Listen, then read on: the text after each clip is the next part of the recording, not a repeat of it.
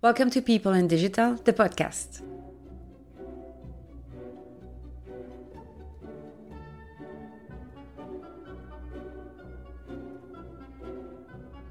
My name is Amélie Beerens, Customer Experience Consultant. I help managers take actions on the digital roadmap thanks to my strong customer centric mindset and proven methodologies developed over the last 10 years. With this podcast, discover the digital transformation reality through weekly people stories and digital revolutions. Digital inspiration is everywhere, but people rarely talk about the real struggle to make digital a success within an organization. It's not always as smooth as a framework or canvas suggests, and it requires you to be inventive, decisive, zealous, and savvy. Don't worry, it's not only an expert field. Digital is not only about technologies, it's people working together, people learning together, people changing their habits together on a very steep learning curve. You can have a positive impact and start to boost your digital journey right now. It's always a good moment to start.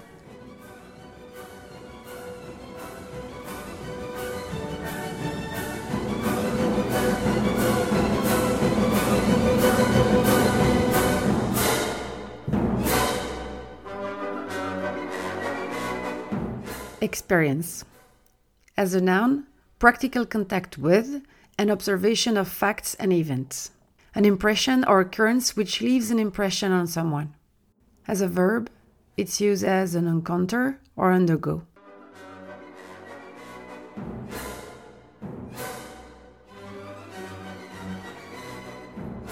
You may know by now how much I like talking about customer experience, right? This has been a natural path of growth for me over the last few years. From building online products and services to imagining global customer experiences in line with the company's visions. It actually makes so much sense to work this way. I mean, with the global picture in your mind, set as a direction, a goal, every decision is easier to make, collaboration is more efficient, and clearly the results follow according to the effort invested. So I can't help but promote it. You know, it's like when you've just discovered an amazing product that makes your life so much easier that you talk about it to your friends, convinced they will love it as well. Well, that's what I do. Working with the customer experience methodologies makes my work life so much easier in the two aspects I care about the most collaboration and customer satisfaction. And that's what I call a win win situation. Some might have thought it was a fad. CX here, customer experience there. It's everywhere. But that's not new. If there is one thing I knew before I started business school, it was the client is king. I'm sure you know about this one as well. It's quite easy to comprehend. But suddenly, the whole digital revolution happened. Then, Steve Jobs came with this famous you've got to start with the customer experience and work back towards the technology not the other way around. And since then, this topic has just been getting stronger and stronger because the methodologies are getting sharper because the results are so obvious and promising. All the inspiring companies everybody's looking up to are using these methods. For example, Spotify, Patagonia, Nike, Disney, Apple, and so many more. Today, some are saying that the customer is the marketeer. They have much more power than ever before. They've been marketers' guinea pigs for generations now, and they grew up learning marketing tricks. People are aware of old fashioned marketing methods and they want better than just claims and advertising. In 2019, Global Web Index stated that 47% of consumers are blocking ads. I bet this figure has not been decreasing either. So, yes, People know how to get rid of the incessant noise marketing brings into the world. I know, I know I'm harsh there. That's not only a marketing issue. Lately, the customer experience thing was really a matter of marketing because they built products, services, and addressed messages to the customers. As such, the two primary touchpoints that made up the customer experience were people and products.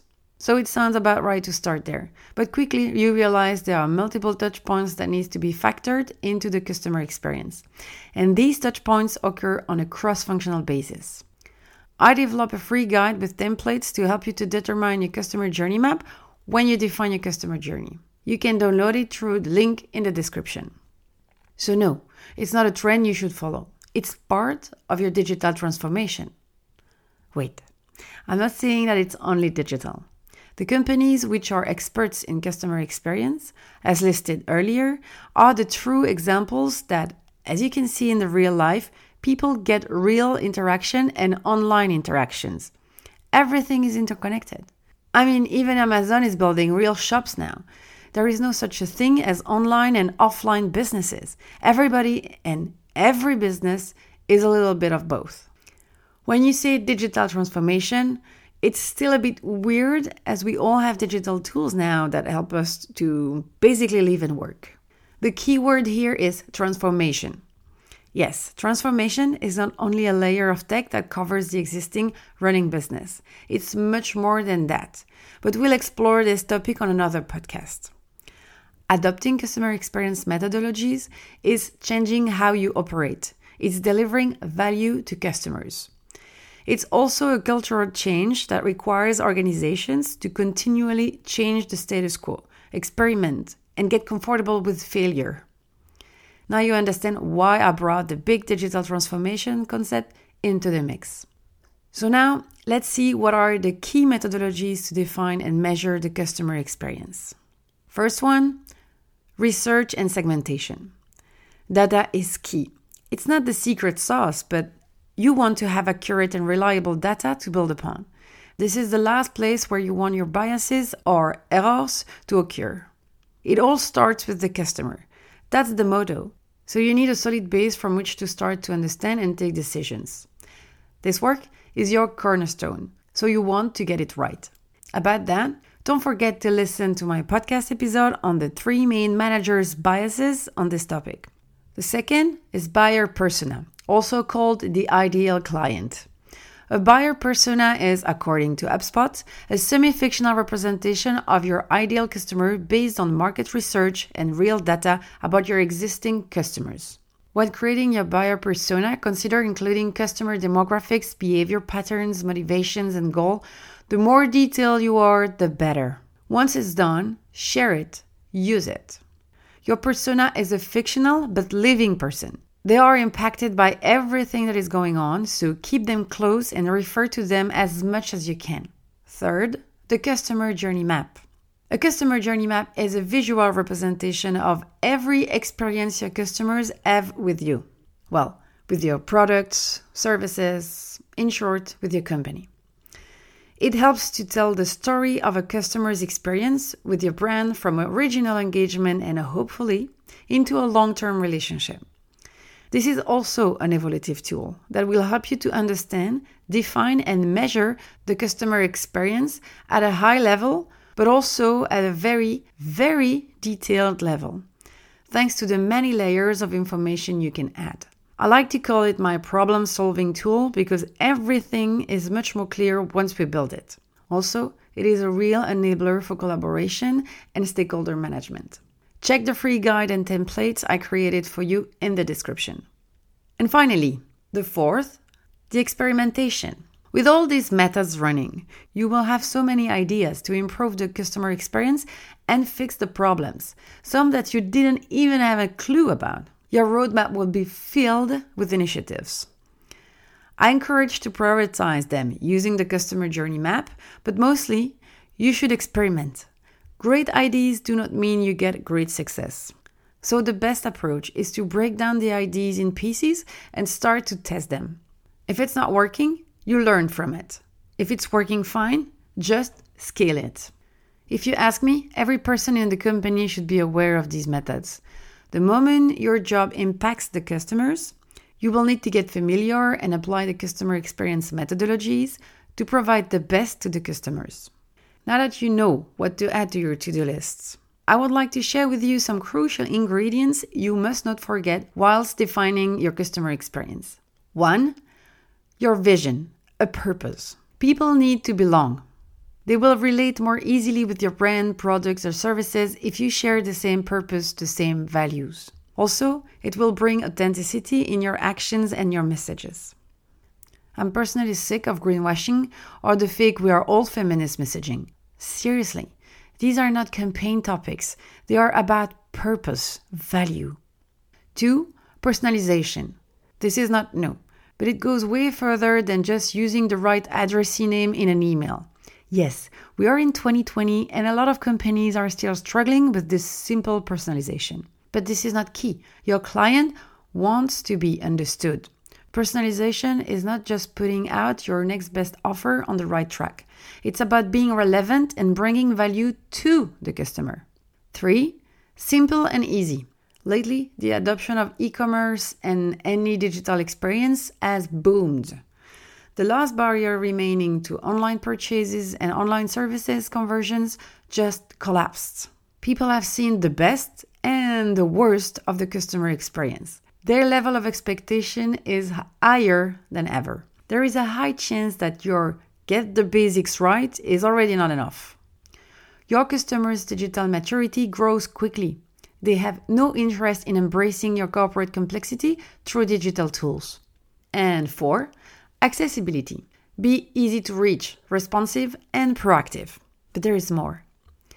As you know your customer off by heart by now, you know which channels you should use for your services and messages. This is key to being relevant and helpful.